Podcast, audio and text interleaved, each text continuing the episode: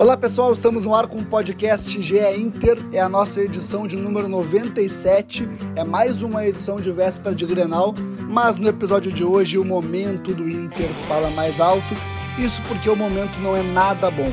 A equipe tenta, mas não consegue acabar com a turbulência na temporada e os resultados seguem não acontecendo.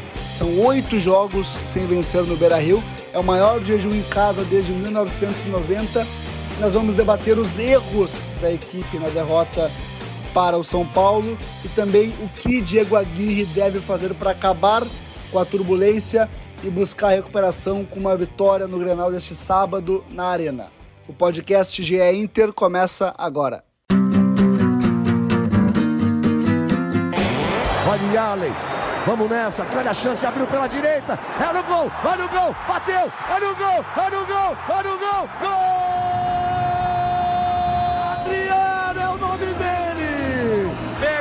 Bola viva dentro da grande área. O Fernandão bate. Gol!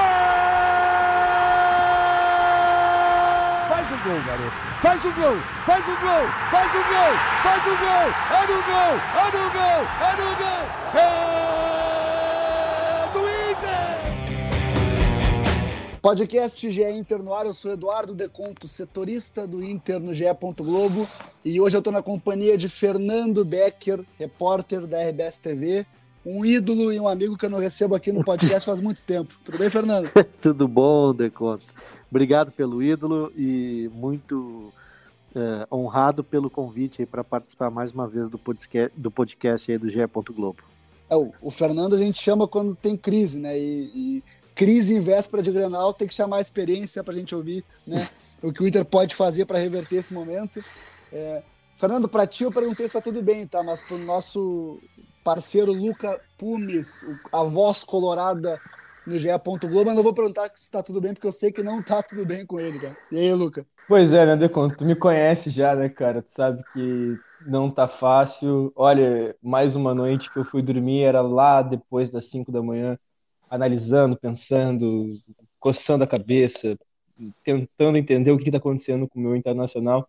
Mas vamos lá, vamos conversar e, pô, é uma, uma satisfação imensa estar junto de Fernando Becker, é uma honra para mim também. Vou dizer uma coisa para ti, Luca. Tua reação tentando dormir foi a mesma reação ou falta de reação de Diego Aguirre no Beira-Rio na última quarta-feira, durante boa parte do segundo tempo da derrota do Inter para o São Paulo. O Inter chegou a oito jogos sem vencer no Beira-Rio. É a maior sequência em jogos oficiais desde 1990. Pelo que a gente tem de informação também no levantamento do, nosso colega de Gaúcha ZH, Marcos Bertoncello, é também a maior sequência da história do Inter sem vitórias no Beira-Rio, um momento muito complicado. E vou começar perguntando para o Fernando Becker. Fernando, a gente viu o Inter é, do Diego Aguirre na estreia contra a Chapecoense sendo intenso, pressionando o adversário, é, fazendo gols em toques rápidos ali, indo direto para o gol a partir de roubadas de bola. E a minha sensação é que desde a estreia o Inter com o Diego Aguirre evoluiu, Fernando. Tu que estava no Brasil ontem, tu concorda com essa leitura?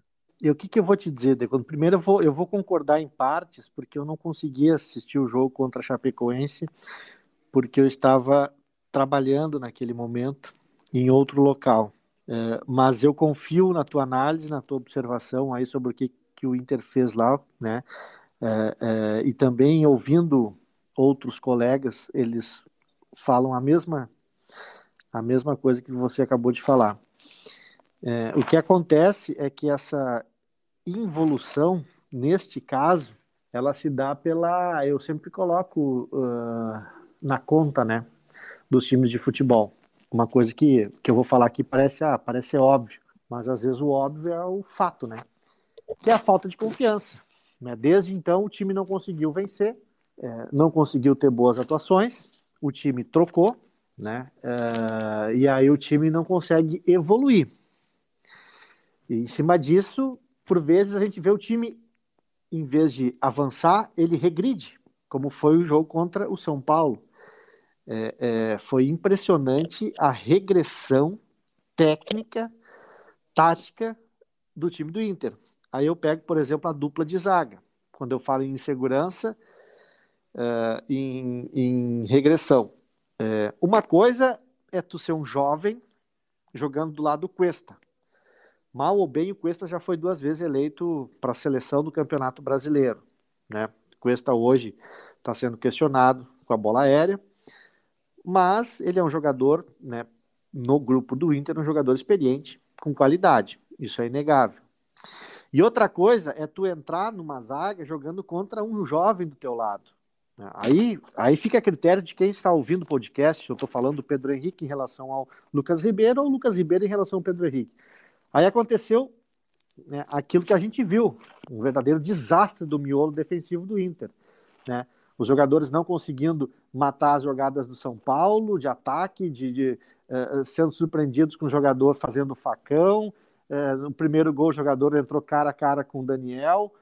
Uh, então, junta tudo isso que eu falei, aí a gente tem, acho que essa, essa regressão, essa involução do time do Inter. Né? Uh, uh, e eu acho que tu, tu até te, tu deve ter esse dado aí, né, Deconto? O, os dias que o Diego Aguirre conseguiu treinar com todos os jogadores. Isso faz também uh, diferença, né? Tu pegar todo mundo e tu ter uma sequência de trabalho e, e ajustar né, o teu time, corrigir principalmente teus erros e tentar aperfeiçoar aquilo que tem de bom no momento, se é que tem alguma coisa boa no momento. Isso faz diferença. Então a análise que eu faço né? Uh, uh, num primeiro momento é essa. E outra coisa, ontem a gente. Uh, ontem não. Onde é que foi? Quarta-feira, né? Quarta-feira. Quarta-feira, a gente viu é, um time do Inter muito descaracterizado em termos de, de idade, de, de experiência, né? Sim, sim. Eu fiquei, eu estava conversando com, com, com, um integrante da comissão técnica antes da partida, ele me disse assim, ah, tu vai ver o nosso time contra o São Paulo, tu vai ver que vai ser um time de guris. Sim. E eu, e eu pensei assim, não, mas não pode ser, não, não. Quando sair a escalação, tu dá uma olhada. E eu fiquei impressionado. Né? Fernando... parecia, parecia ali um, um, um, Eu já fiz muito, muitos jogos, viu, de conto do, de jogos de sub, sub 23, não tanto, mas sub 20 e sub 17 né, na minha carreira. E o que eu vi ali no Beira Rio na quarta-feira parecia um jogo de, de uma equipe sub 20. Fernando, contra um... outra sub-20, entendeu? Só que uma outra mais organizada. Claro, claro, claro. Fernando, o Inter contra o São Paulo tinha média de idade de pouco mais de 22 anos. O jogador mais velho do time titular foi o Patrick, 28. com 28 anos. Isso. E aí, se tu pegar que tem mais o Dourado e o Daniel, com jogadores acima dos 23, 24 anos, né? É um time que pode jogar a Olimpíada, né? É um Exatamente, pode jogar é a Olimpíada. Boa, ah, boa. Então, esse é o ponto. E aí, é, Tu falou do, do, de quantos dias o Aguirre teve com, com grupo cheio. Eu não sei, eu não sei exatamente porque a gente não acompanha o dia a dia, né? É, a gente não tem acesso ao treino. Mas eu posso te dizer que não enche uma mão né, de dedos, né? Menos de cinco dias com o grupo cheio. E o Aguirre teve 17 dias de trabalho, né? Ele foi apresentado numa segunda-feira, é, se não me engano, dia 20 de, de, junho, de junho, isso aí, não, 21 de junho, ele começou a trabalhar no dia 22 de junho. Foram 17 dias de trabalho com cinco jogos. Desses jogos, três foram fora de casa, tá?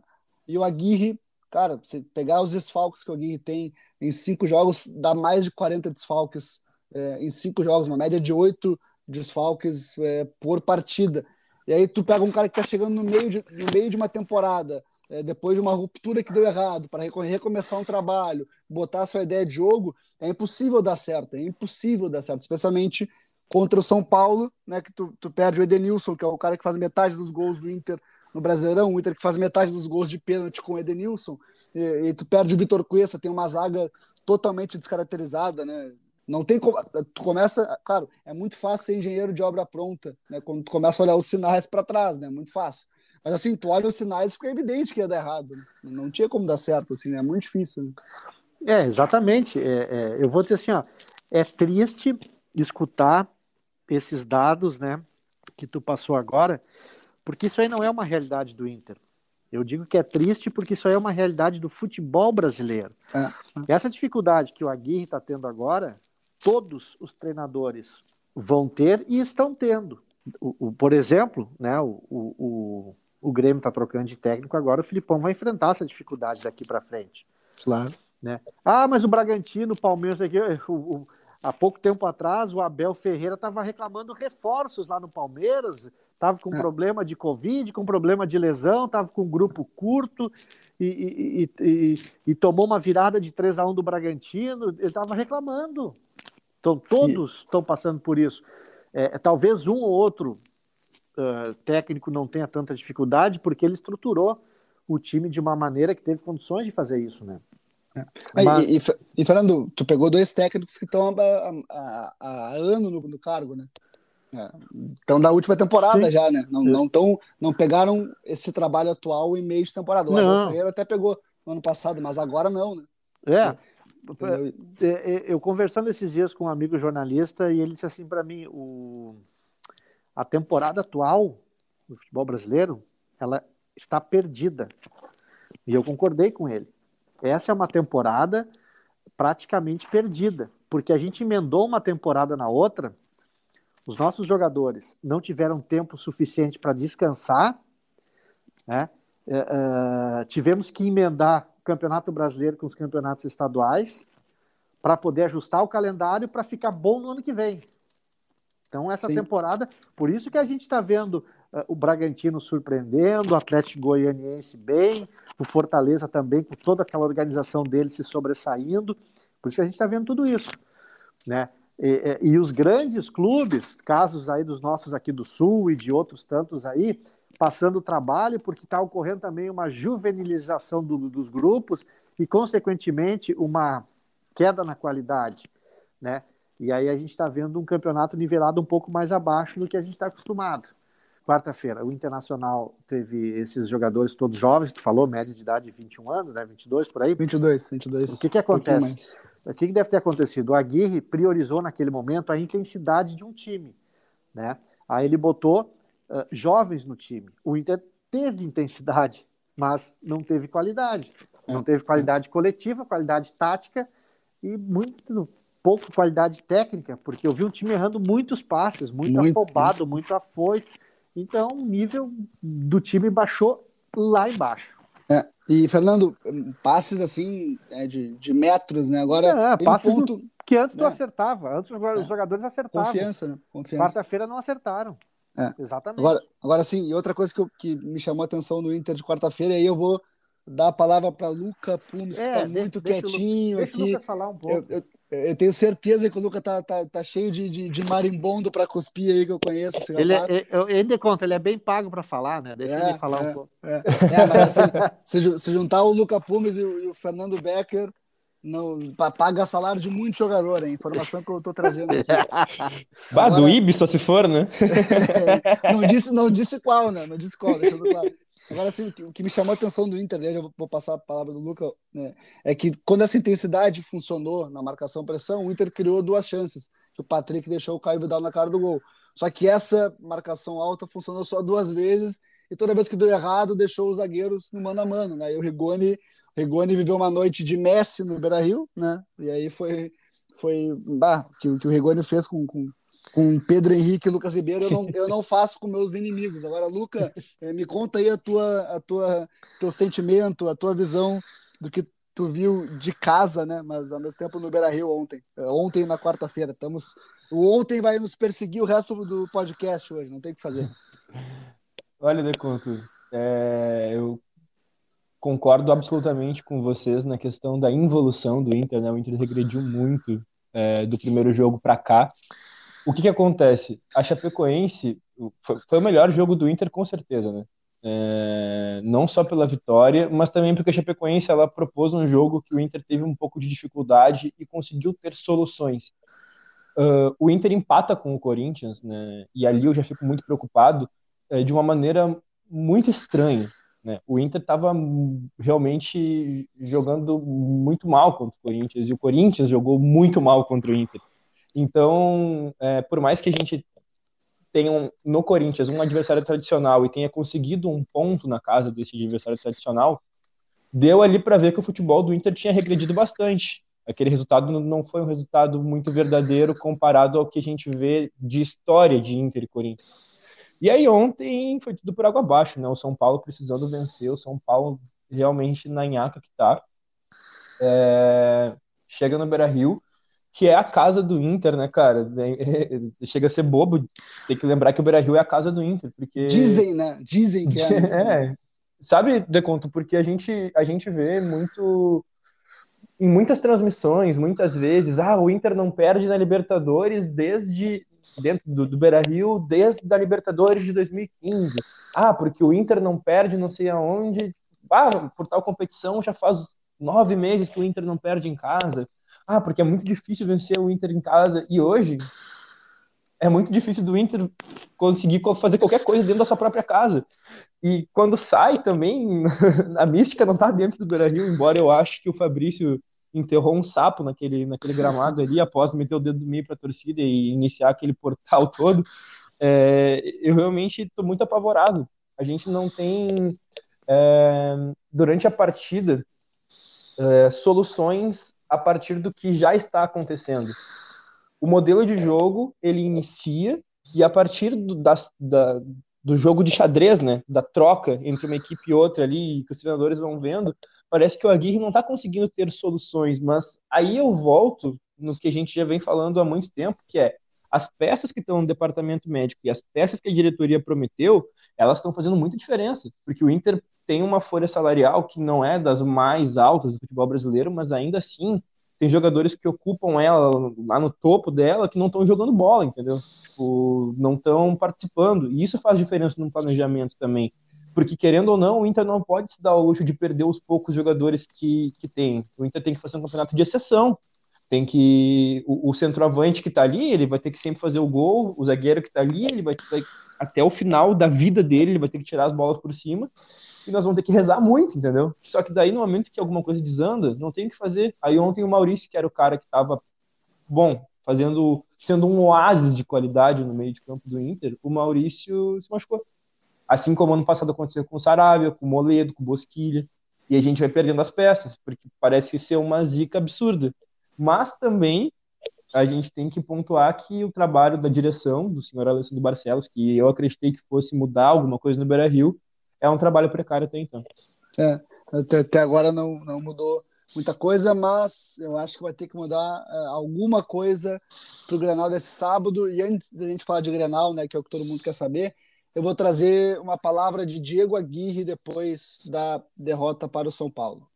Y es un momento de dificultades. Eh, tenemos que asumir nuestra culpa y transformar este, este dor en, en trabajo, en rebeldía, en actitudes. Y acho que ter un Grenal no sábado eh, puede ser una cosa boa para nosotros porque queremos rápidamente eh, dar una alegría para, todos los torcedores. No estamos en, en, y yo me siento mal por eso. tenemos que tener calma, eh, asumir y pensar en, engañar en un día sábado, que sabemos que es un juego eh.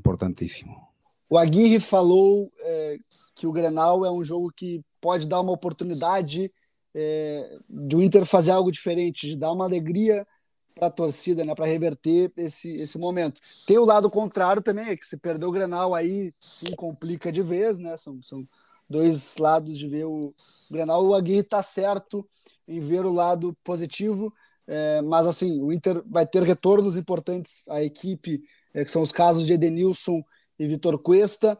O Inter não deve ter o Maurício, e aí é um problemão, porque para mim o Maurício está uh, entre os melhores, se não o melhor jogador do Inter do Aguirre até agora. E o Inter vai ter o retorno, atenção, de Tyson, mas no banco de reservas. O Tyson vai estar à disposição no Granal, a informação que a gente eh, apurou e já trouxe no GE. Globo. Agora, Fernando, primeiro, primeiro ponto, o que tu acha que o Inter tem que fazer de diferente, o que o Inter pode fazer para buscar uma recuperação no Grenal da Arena? Eu acho que a primeira medida do, do Diego Aguirre é, é ajustar o sistema defensivo, né?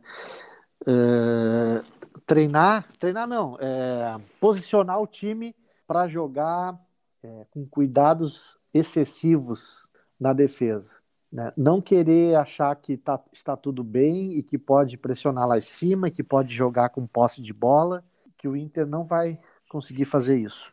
É, eu, eu até arrisco a dizer assim é que, o, que o Aguirre, neste momento, ele tem que fazer o que o Abel Braga fez ano passado. Que esse grupo do Inter, a qualidade desse grupo do Inter é para jogar assim. E não adianta querer vir aqui é, com um modelo de jogo do Barcelona, do Klopp, do Liverpool, né? É, do Thomas Tuchel, lá do Chelsea, do Guarani de Venâncio, lá do William Campos, que assumiu agora. Não adianta vir com esses modelos de jogo agora que não vai conseguir colocar em prática.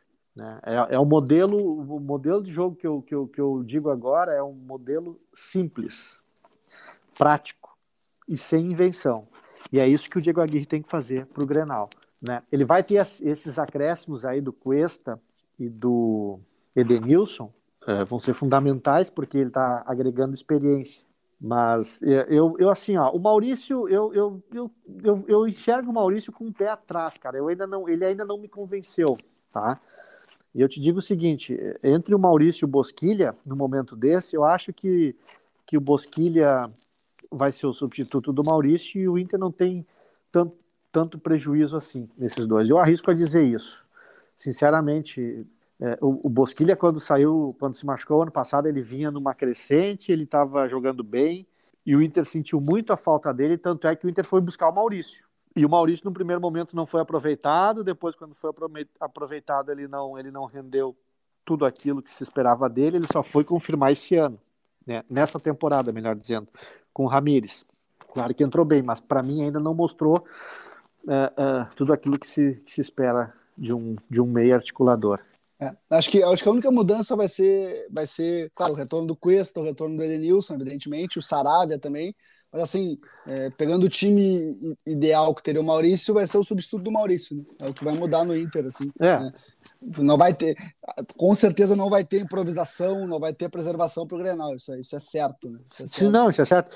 É, é, e acho que o substituto do Maurício deve ficar, de repente, entre o Bosquilha e o, e o, e o Johnny né? É, eu acho que o Bosquilha, porque o Johnny tem ido muito mal na segunda linha, na minha opinião. É. E não é informação, é uma leitura apenas. Até estamos. Não, mas tu tem razão. É, é, é, é, eu estou pensando assim, eu estou pensando pelo lado defensivo que eu falei, né? Claro, claro. claro. Aí tu, e... tu, tu, pode armar, tu pode armar um time com dois volantes, o Johnny e o, e o, e o Dourado centralizados à frente da defesa, protegendo o miolo. É. E aí depois tu põe uma linha de três com Caio Vidal, o Edenilson e Patrick eu acho que Pode sabe o que ele vai fazer, entendeu? Fernando? Acho que ele vai, vai repetir Ou o que ele fez 4 -1, contra, 4 o, contra, o, contra o Corinthians, que ele armou o time no 4-2-3-1, vai recuar um pouquinho o Edenilson é. para ter um a mais ali atrás, né? Sim. Uma função mais defensiva, e aí tendo o Bosquilha como, como, como central ali, como meia central, como o Bosquilha já foi com o Eduardo Pode ser também. Eu acho que vai ser por aí. Né? Pode vai ser, ser por aí. É. E aí, cara, tudo uma leitura. E aí tem, tem no segundo tempo o Tyson para entrar, de repente o Nonato, que não tem jogado com, com a Aguirre, enfim, eu acho que vai ser por aí. É, mas eu, eu, concordo contigo, Fernando, e eu tenho uma, uma, uma, tese, né? Acho que o Grenal sempre se entra pensando muito mais em não perder do que em, ganhar, né? Os times entram. É, eu ia usar uma palavra é, mas os times entram com medo, né? Porque perder um Grenal é muito pior do que é, é, muito pior do que o gosto de ganhar um Grenal, parece, né? E aí tu pega o Inter que tem a, é, a, a segunda pior defesa do Brasileirão contra o Grêmio que tem o pior ataque do Brasileirão, né? O time que toma gol de todo mundo contra o time que não faz gol em ninguém, né? Vai ser um Granal horrível na minha, na minha... Eu, não é. consigo, eu não consigo esperar que não seja um Granal, um show de horrores esse Granal. Os dois times com muito medo de, de, de perder, porque quem perder vai, vai, vai cair a casa. É, né? e, é e, e, eu, eu, tenho, eu tenho visto e feito alguns jogos do Grêmio, e, e tenho visto, por exemplo, o Grêmio não tem conseguido fazer gols porque os adversários marcam muito bem. Né? Os adversários dificultam uh, o trabalho da linha ofensiva do Grêmio. Então, uh, se o Inter não quiser tomar gol, ele vai ter que marcar muito bem o Grêmio. Ele vai ter que Sim. se proteger defensivamente. Porque uh, o Grêmio, o, o, time, o time do Grêmio não mudou né, do, dos últimos grenais para esse grenal. O que mudou é a fase dos jogadores. É, é. Porque assim, eles estão numa fase ruim. A bola não está entrando, eles estão tentando, o adversário está tá, tá, tá atrapalhando, mas uh, se descuidar, a bola pode começar a entrar. E aí perder um Grenal no momento desses, de crise, de onde está rondando a zona do rebaixamento, é, é. quase que um suicídio. Ah, o, o, eu trago uma informação aqui, que se a gente olhar a tabela, é, Olha perder para o Grêmio, o América Mineiro vencer o Atlético Mineiro, o São Paulo vencer seu jogo e o Sport vencer seu jogo também, o Inter cai para 17, o Grêmio vai seguir é, no rebaixamento, não tem como escapar, pode ter os dois é, rivais no rebaixamento. Luca, é, a gente está pessimistas aqui, não com o Inter, mas com o Grenal que, que tem pela frente. Eu quero saber de ti, diante de um histórico de apenas uma vitória em 19 Grenais na Arena e um jejum que é desde 2014 sem vencer na Arena, é, tu, tu, se empatar o Grenal, tu sai satisfeito? Eu assino agora, eu assino agora o empate. é, o que, eu tô falando, é o que eu tô falando, né? E, o medo de perder. E sabe que é essa postura covarde que eu estou tendo não, não diz o que foi a minha infância, né? Porque eu sempre tive muita confiança no time do Inter. Eu, eu lembro que o Inter entrava em campo e eu sabia que o Inter ia vencer. Às vezes o Inter não vencia, mas para mim era só um acidente de percurso, entende? E, bom, eu me acostumei, né? Eu sou de 98. O meu primeiro, o primeiro gauchão que eu vi foi 2004, Inter e Ubra ali, e a partir de então a gente viveu anos douradíssimos, né? É, e hoje me, me, incomoda esse, esse complexo de vira-lata que a gente se encontra, mas a gente tem que entender né, o momento que a gente vive e entender que muitas vezes a gente tem que jogar na defesa como um time pequeno. Porque a filosofia de que a camisa vai, vai, vai pesar e vai ganhar jogo, bom, a gente está vendo que esse campeonato está com Bragantino, Atlético Goianiense, Fortaleza, como já foi dito aqui no podcast, é, lá na frente. Isso não pode fazer diferença por muito tempo. E a gente já teve uma experiência há pouco tempo atrás que, olha, foi, foi catastrófica, né? Então, a, o rebaixamento ainda dói muito, o rebaixamento ainda machuca. E o que a gente imagina hoje é que a gente precisa sair da fila. Porque há pouco tempo atrás, para ver como o futebol é dinâmico, a gente folgava na questão dos 15 anos, o Sacha dançando a valsa e tudo mais, mas daqui a pouco é a gente fazendo 15 anos. E aí, se a preocupação for só essa, bom, ok, vamos lá, antes dos 15 anos dá para buscar alguma coisa, só que não dá para cair, né, cara? Não dá, porque o, campeonato que o Inter faz hoje é vergonhoso. O Inter é candidato seríssimo a rebaixamento com o futebol que tá jogando hoje. Eu falo com tranquilidade, eu não tô me vacinando pro Grenal. Eu falo com tranquilidade que o Inter joga um futebol muito pior do que o Grêmio, que ele tá em último. O Grêmio, o Grêmio ontem teve algumas escapadas no jogo contra o Palmeiras que poderia ter feito gol. O Jailson fez um, um milagre, é, depois é, o Grêmio perdeu alguns, alguns, outros, alguns outros gols, mas criou. O Inter ontem foi um amontoado tático. E aí, se a gente pegar o que um, uma equipe fez com a outra, bom, a gente vai ter certeza do resultado do, no final de semana. A grande questão é, tá nivelado por baixo. O, o, o, futebol do Grêmio não é também tudo isso, né? Senão não estaria em, em último. Mas ainda assim, os resultados e os pontos que Inter e Grêmio têm não dizem sobre o que cada um está produzindo em campo. E aí, pau a pau, a gente tem consciência de que o Grêmio chega no Grenal melhor. Minha concepção. É, e só para finalizar é, essa questão aí, é, o, Fernando comentou do, do, Guarani de Venâncio Aires, teve um Guarani de Venâncio Aires e São Gabriel na divisão de acesso de 2017, eu tive a oportunidade de acompanhar, e eu vou dizer que aquele jogo com certeza vai ser melhor que o Grenal do final de semana. Eu não duvido, não duvido. eu, eu, eu, costumo achar que Grenal vai ser sempre 0 a 0 é um jogo ruim, porque invariavelmente eu tô. Invariavelmente não, mas eu quase sempre é, é, acerto, assim, né? Apesar de alguns clássicos recentes aí me contradizerem, mas os times eles é, entram no, em Grenal para não perder, né? E aí quando tu pega o lanterna do campeonato que ainda não venceu, e um time que também está no momento instável, é, é, tem, se tem muito mais a perder é, perdendo do que de repente se tem a ganhar ganhando, entende? Sabe? É, o não perder te deixa numa situação ok, eu imagino. Agora, é, sim, é, tem, um ponto, tem um ponto, tá? A gente falou do, do, do, Grêmio não fazer gol em ninguém, o que é verdade. O Inter tem 10 gols no Brasileirão, 5 de pênalti, tá? 5 de pênalti. Então, o Inter também não é um time que vai lá e faz gol em todo mundo, né? Pelo contrário. Né? Então, eu fecho com, com, com a análise do Fernando também, de que o Inter vai primeiro se fechar para depois especular um, uma vitória. E, eu, e se eu olhar para o lado do Grêmio, eu, eu, acho que vai ser a mesma coisa. O Filipão chegando é, agora, no remake de 2015, né? Do nada, né? Estamos de volta a 2015. O Filipão vai querer fechar a casinha primeiro. Né? Assim, se tivesse um papel aqui 0 a 0 vamos assinar agora, acho que todos assinariam. E aí podia dar folga pra gente no sábado, né, Fernando? é verdade. Eu, eu, queria voltar para 2015, eu queria muito, eu fechava agora e voltar para 2015. Eu, eu, eu não estaria, eu, eu estaria no meu último ano do ensino médio, meu time estaria tentando vencer o Tigres e o Agui. Bom, enfim, coisa triste. E não tinha pandemia, né? Só aí acho que todo mundo que já voltava para 2015 na hora. E não tinha rebaixamento. É, é. O Fernando, tu sabe que, que né, nós jornalistas antes de, de Grenais, a gente faz aquela perguntinha uh, que tu nunca deve ter ouvido. Quem é o favorito pro clássico, né? Eu vou, eu vou mudar a pergunta, tá? Pra gente ir encerrando o podcast. Vou fazer o seguinte: quem chega pior pro clássico, né? Porque né, os dois estão muito mal, né? Quem chega pior pro clássico ou menos pior, se tu quiser também mudar também. Enfim, mas ah, o favorito eu não consigo dizer, né? Quem chega melhor eu não consigo dizer. Vou te perguntar quem chega menos pior. Né? Eu acho que eu, eu, eu, pensei aqui em dizer que o Grêmio chega menos pior, porque o Grêmio uh, joga em casa, tem a troca de técnico e, e dá um ânimo. Só que aí eu vou analisar, o Grêmio tem dois pontos só, é lanterna, vem desde o início do campeonato nessa situação é, e, e, e, perdeu mais um jogo, né? E a gente vê alguns sintomas assim complicados ali. Então, e aí não, mas o Inter não tem como estar tá melhor, sabe?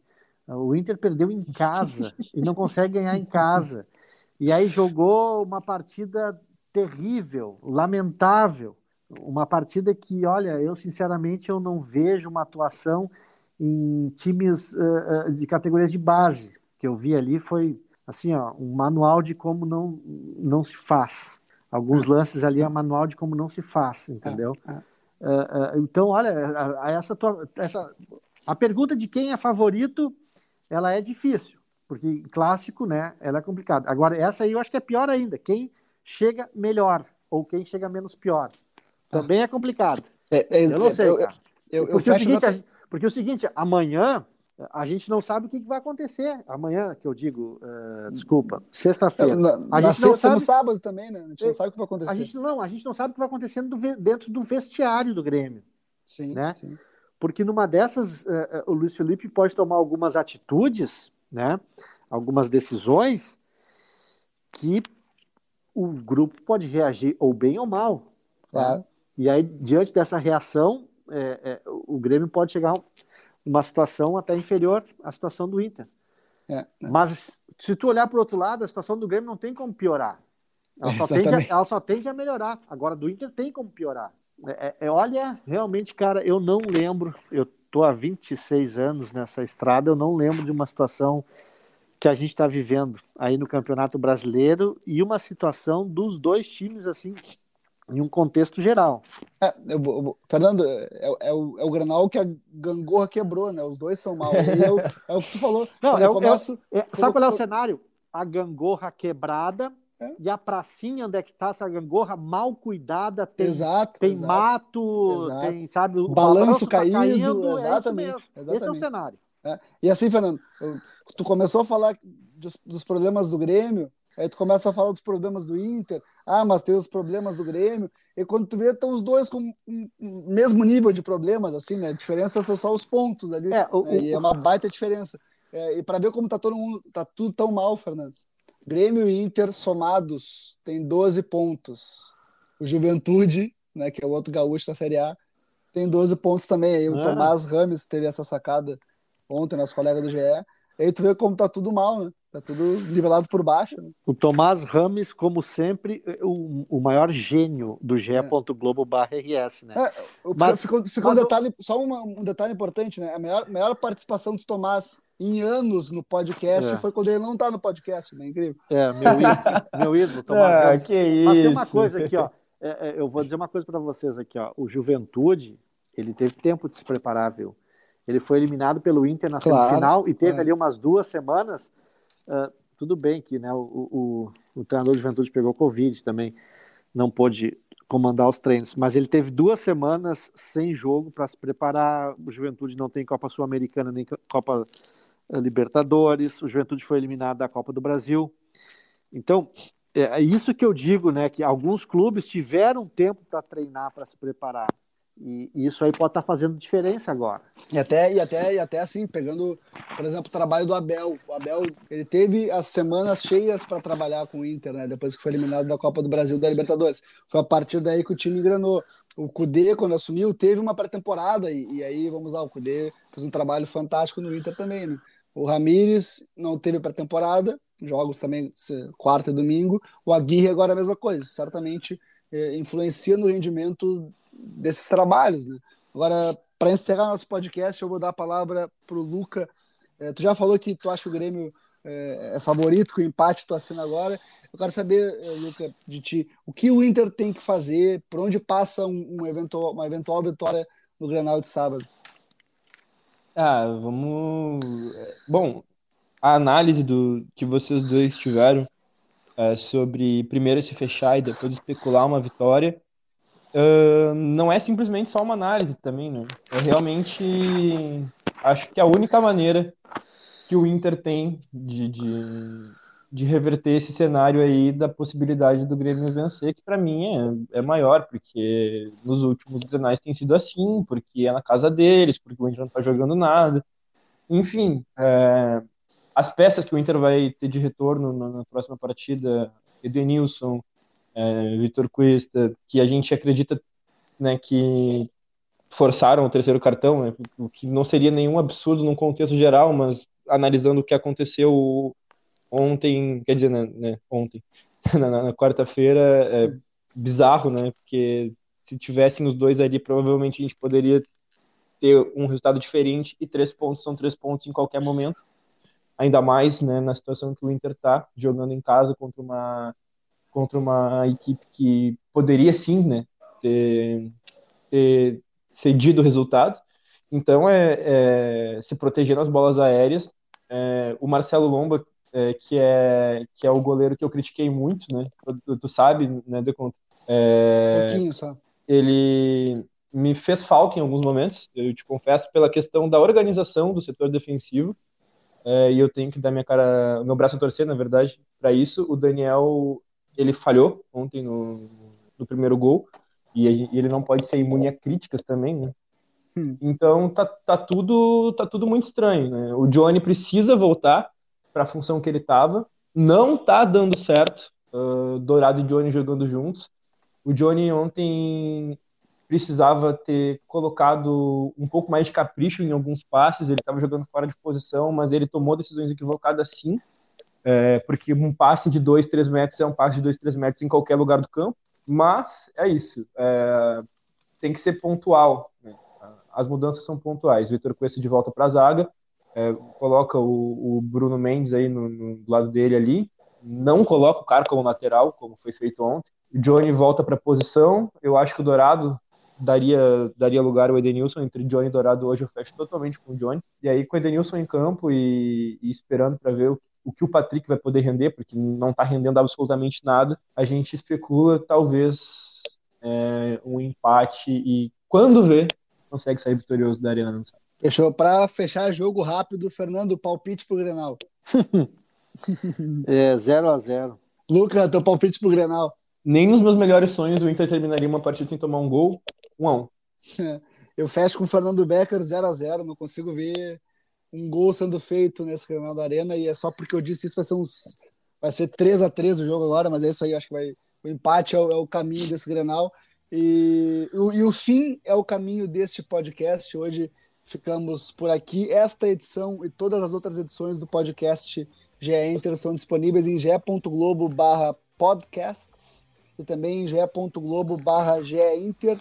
No ge.globo barra Inter, a página do Inter no ge.globo tem o podcast do Inter e também tem todas as informações sobre o Inter pro clássico deste domingo às 16h30, deste sábado, deste sábado, 16h30, na Arena, com transmissão da RBS TV. Estaremos lá, né, Fernando? Estaremos. O Luca vai ver de casa, não tem torcida, né? né? Vai ver de casa, mas Então, também vai estar Tomando de olho, vai estar de É. olho tomando um, um gelinho na RBS TV. Eu tenho certeza. Uma, uma só não vai ter condição, mas. Pessoal, voltamos para repercutir o Grenal na semana que vem. Um abraço e até lá. Abraço.